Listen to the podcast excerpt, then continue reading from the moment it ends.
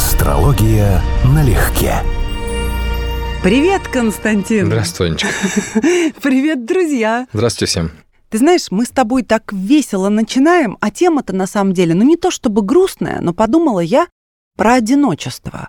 Подумала, потому что мне одна взрослая женщина начала объяснять, как это страшно остаться одной. Но начала объяснять это на пальцах, знаешь, на таких банальных примерах, которые разбиваются о реальность. И я подумала, вот сейчас мы с тобой увидимся, и я по-свежему у тебя спрошу, в твоей системе координат, что есть одиночество? Это ощущение или это фактически, когда у человека нет никого близкого, и за что оно дается? Ну, если мы говорим про астрологию, да, э, существуют показатели, которые говорят о том, что человек будет ну, как минимум, чувствовать себя э, одиноким или нереализованным. Но это, правда, очень разные вещи. Потому что э, есть ощущение одиночества, даже когда у тебя есть семья и формально близкие люди, дети и так далее. То есть ты все равно чувствуешь себя непонятым, недореализованным, недовостребованным, и это может быть болезненным чувством. А может быть такая ситуация, когда совершенно наоборот. Человек не имеет близких, но он самодостаточен. Более того, у него обширный круг друзей, контактов, вот, он не испытывает проблем. Вообще мне очень нравится эта шуточная формула, юморная, что одиночество – это ситуация, когда человеку невыносимо находиться наедине с таким трудным человеком. То есть, грубо говоря, одиночество – это ситуация, когда мы не принимаем самих себя. Ну вот сейчас я тебе скажу, кстати, что, например, Шопенгауэра я люблю, хоть он и мизантропом был, но очень, конечно, умный дядька, да угу. простит он меня угу. за такую фамильярность. Согласен с обоими определениями, да. Человек избегает, выносит или любит одиночество сообразно с тем, какова ценность его «я». Каждый человек может быть вполне самим собою, только пока он одинок. Стало быть, кто не любит одиночество, не любит также и свободы, ибо человек бывает свободен лишь тогда, когда он один. Браво. Да? Конечно, однозначно, абсолютно. Свобода и одиночество – это так две стороны одной медали. Мы можем из этого сделать вывод, что как бы близки духовно, интеллектуально, ментально не были люди, когда они вдвоем, они все равно не до конца сами они, так? Я бы так сказал. Одиночество, скажем так, э, способность принимать себя, свободу свою собственную, и, ну, пусть не одиночество, слово подразумевает такую коннотацию разрушительную, уединенность, изолированность, индивидуализированность, да, это признак духовной зрелости. Потому что мы входим в этот мир все равно сами, уходим из него сами.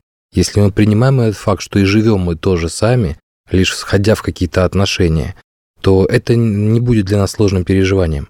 Это не будет стрессом для такого человека, даже если он там на какое-то время окажется, ну, скажем, по объективным обстоятельствам, одинок, в смысле без отношений. А с другой стороны, если человек не зрел, он постоянно находится в созависимых отношениях. Ему заполняют его собственные психические проблемы, и, соответственно, уходящий человек, как наркотик, ушел от него, да, и у него начинается ломка, потому что он сам не может обеспечить себе то же самое комфортное психологическое существование. Мне кажется, это вопрос духовной зрелости в первую очередь. Безусловно, но ведь есть также такой фактор, как экстраверсия да, или интроверсия. То есть есть люди, которые просто очень нуждаются в общении, в движухе вот этой вокруг них, правда? Конечно, но эти экстраверты тоже бывают одинокими, при том, что очень активно контактируют с людьми. С ощущением, вот я контактирую, но потому что я бегу от себя, по сути дела. То есть ты думаешь, это не естественная их потребность, а побег все Нет, же? это естественная потребность, но экстраверсия никак не гарантирует это ощущение пустоты одиночества внутри. Я про это.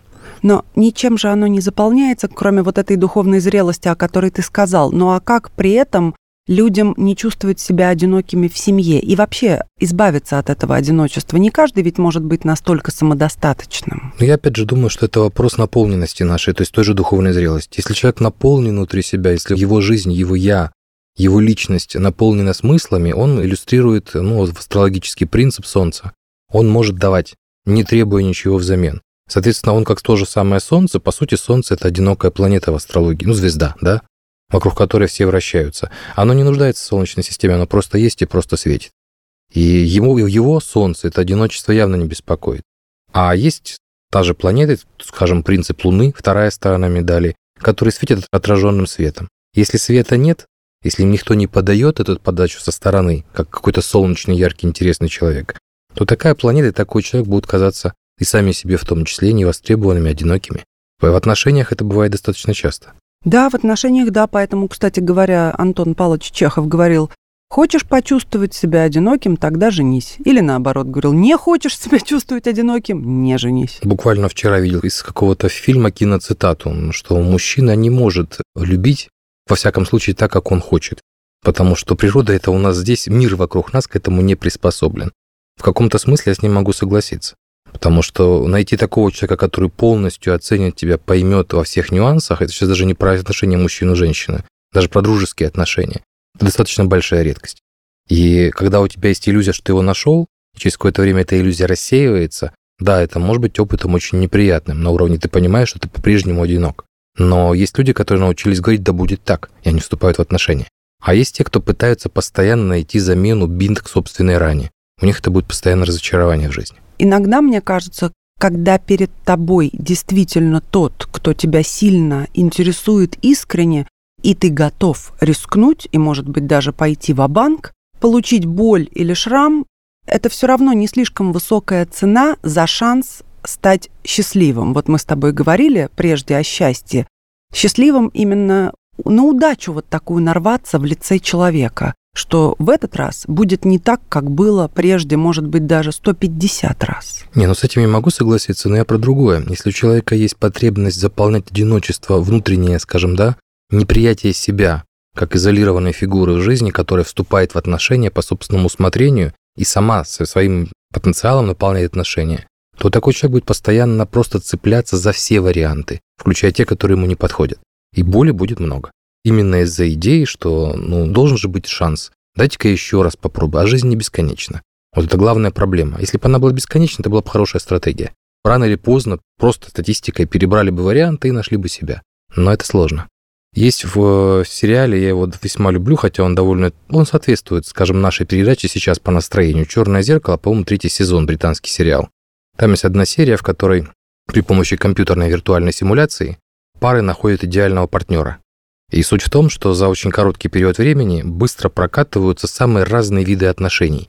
А вот люди как бы в них вступают на короткий срок, разрывают, вступают, разрывают и приобретают тот опыт, которого не хватило в жизни. В итоге начинают понимать, что действительно стоит, а отношения строятся с реальными как бы людьми психологически. В общем, проще не пересказать, посмотреть.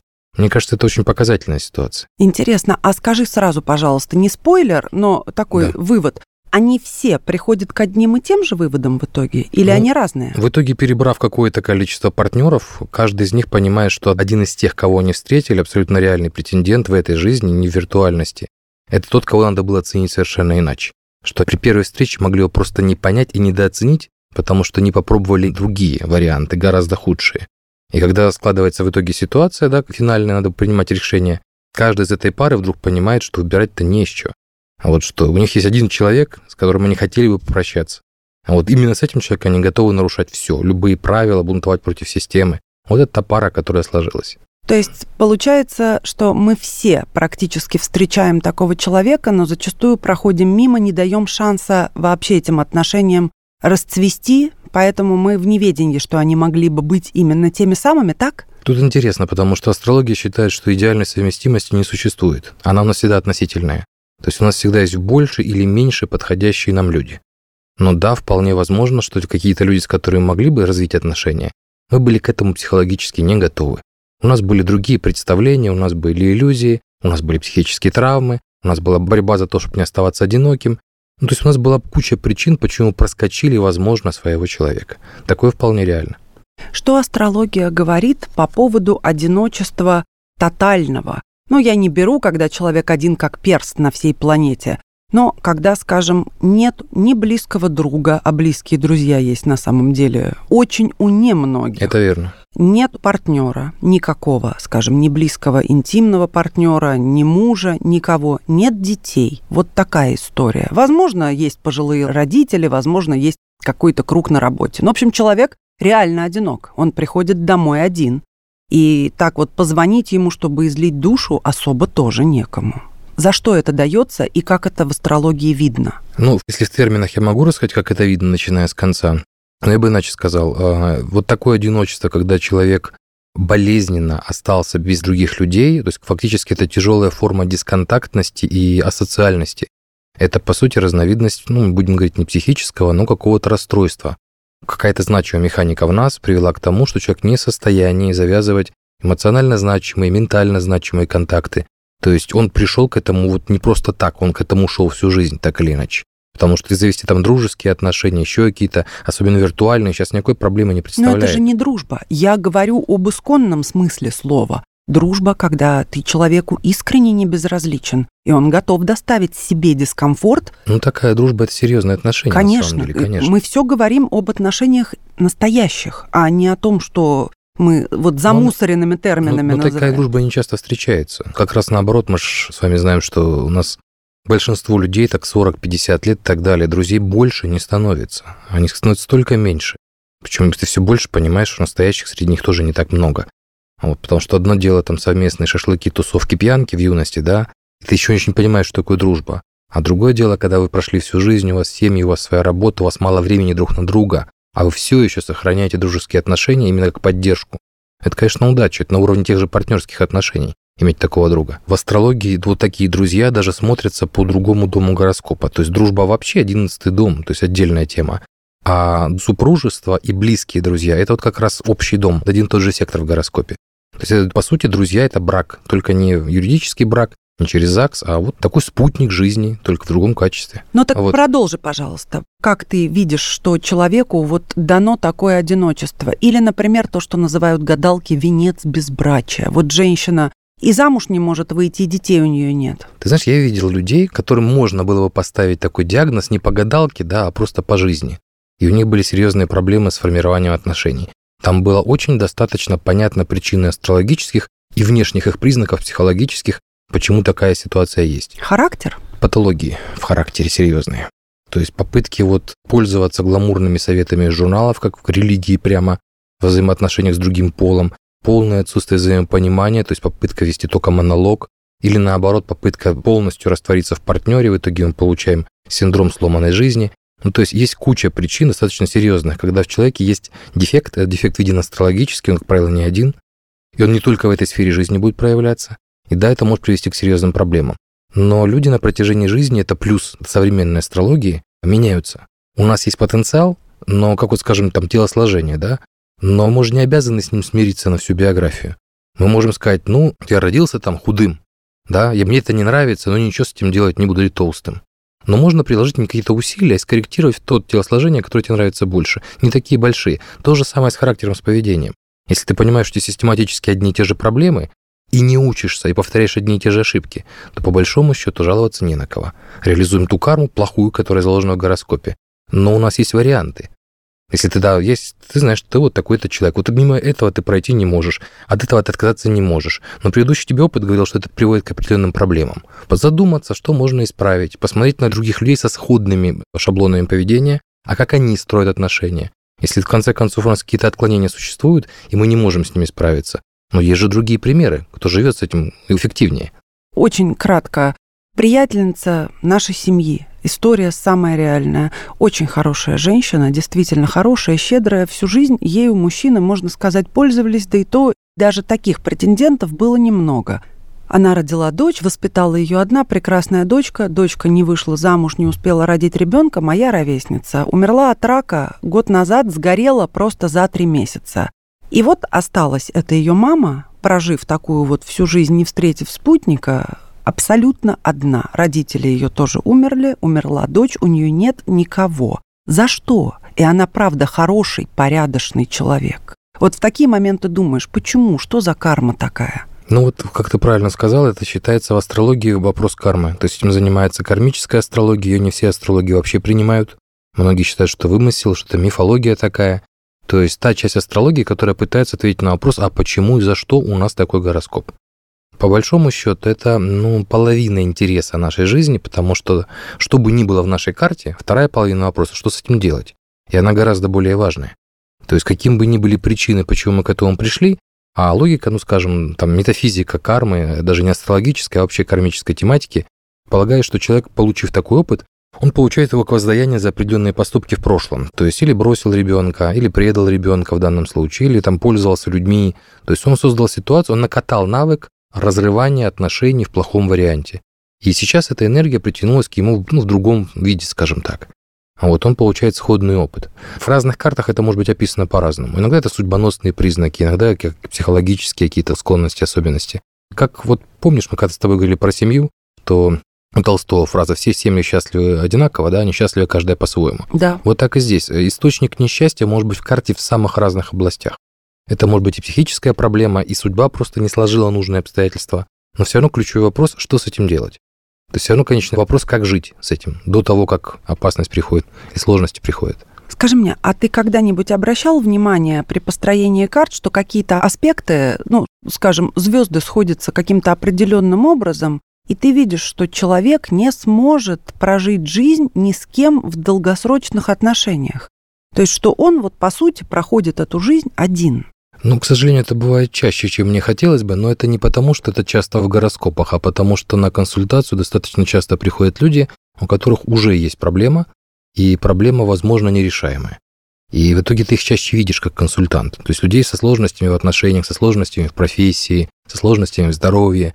У тебя складывается определенный взгляд. Да, есть люди, у которых достаточно яркие показатели, что счастлив он в жизни не будет. Именно в стабильных отношениях. Но вот я как пример, который достаточно часто привожу, известен гороскоп, достоверный гороскоп Анджелины Джоли. У нее показатели прямые, что она не сможет быть счастлива в стабильных отношениях, скорее всего, никогда долговременно в них не сможет быть вообще. При этом будет любима, будет востребована, но отношения длительные, и дружеские, и супружеские, и партнерские, это не ее сильная сторона. Интересно, потому что я к ней очень здорово отношусь именно как к человеку, много интервью с ней смотрела.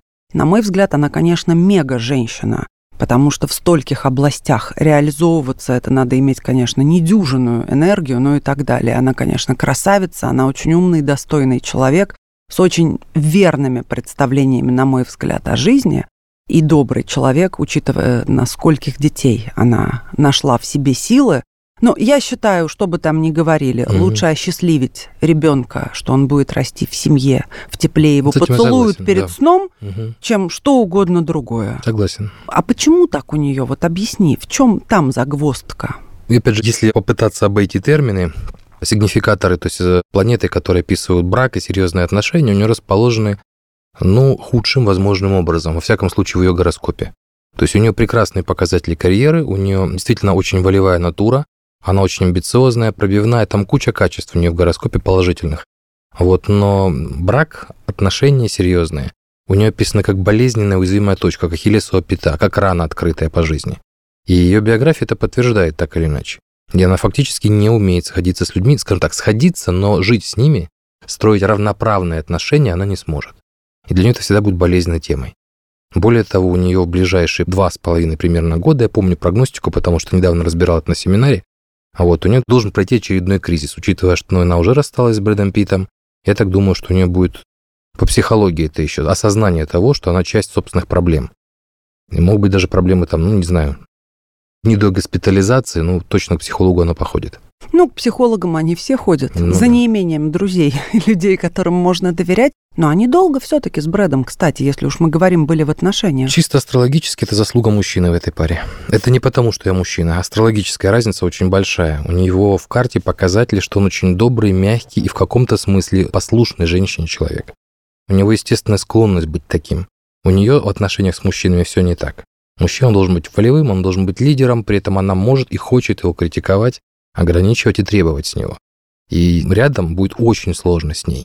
Она будет ставить высокую планку и нещадно абсолютно карать за невыполнение этих требований. Мне кажется, это такая распространенная история у умных, красивых женщин, которые могут все сами. Ну да да, но от этого никак не уйти. Тех, кто слабее, неинтересны, да, Абсолютно. выше меня только звезды и все, и Нет, а, выбор а, закончился. Мне кажется, наоборот, они все мечтают встретить того, кто будет выше, когда можно будет расслабиться, но это как-то... Но вот... это здорово напрягает того, с кем они встретятся, потому что он теперь должен соответствовать их высоким ожиданиям. Более того... А тоже хочет расслабиться. В том-то и дело, и более того, наверное, ему столько силы рядом вообще не нать.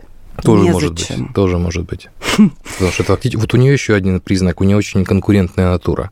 С ней всегда будет сложно, потому что она будет доминировать в любых отношениях. Вот, и еще раз говорю, это за счет его характера, за счет его мягкости. Вот, они так долго держались. Ну, вот тоже ведь, наверное, сексуальная энергия играла огромную роль, потому что у них я смотрела их карты, только не натальные, я же их не умею делать, mm. но так называемые карты судьбы, уже готовые. Угу. И у них там просто зашкаливающая совместимость. Я Возможно. думала, они никогда не разойдутся. У меня было, я бы это вообще, я сейчас это говорю с чистой совестью, потому что несколько лет назад я пытался, когда только пара сходилась, тоже хорошо, 10 лет тогда прошло или сколько, у меня была идея разобрать их на семинаре, вот же все это на слуху, я посмотрел совместимость, почесал затылки, решил, не, я воздержусь пока, разбирал другие примеры. А когда они расстались, я просто понял, что вот сработало то, что я ожидал бы даже в указанные сроки. И я это говорю постоянно, поэтому для меня как раз удивления в происходящем нет. На сексе пара не держится. На сексе пара может зацепиться. Не только. Я имела в виду, что у них, помимо всего прочего, что они оба интересные, Да. красивые, умные люди, Да, но- помимо этого у них еще и совершенно зашкаливающие показатели вот этой совместимости. Не, опять же, это хорошо, но это с точки зрения астрологии работает порядка двух лет. То есть отношения построены только на сексе и биохимии и держатся недостаточно долго. Ну да, мы с тобой говорили об этом, но мне кажется, когда вот люди по многим критериям совпадают, у них шансы гораздо дольше и Нет, счастливее. это, конечно, даже вопросов Да, вот нет. Но всё это ситуация «я на тебе как на войне», в которой, скорее всего, он оказался, это тоже, это тоже не совсем то, что хочет мужчина. Он тоже хочет отдыхать дома, потому что должен быть человек, с которым ему комфортно. А с ней вряд ли будет комфортно. Видишь, как даже мне это немного обидно слышать, потому что вот такие роскошные женщины, как Джоли, как Моника Белучи, они, конечно, совсем разные, но именно таким женщинам сложнее всего. Вот Да, Катрин. Денев, например, говорила, что ей это не надо, при этом у нее были отношения тоже с прекрасными людьми, интереснейшими. Классная жизнь, кажется, со стороны, но сложнее по факту именно тем, кто наделен вот такими высокими какими-то дарами от небес. Ну, это, в общем, практически правило. Его можно даже использовать, не зная астрологии. Если у человека где-то в одном месте чего-то очень много, у него обязательно в другом месте будет мало. И есть у нас дома в астрологии, мы об этом когда-то говорили, которые противостоят друг другу. Если человек очень успешен в карьере, сверхуспешен, у него этот дом, в принципе, у всех в астрологии дом карьеры противостоит дому семьи и дома. Поэтому если там много, то в другом месте будет мало. Отток энергии. Если у нас яркая, интересная личность, какие-то значимые таланты, очень красивый человек, да, противоположный ему дом – это дом партнерства. Поэтому если у нас эта личность выраженная, да, ту сторону будет сложности.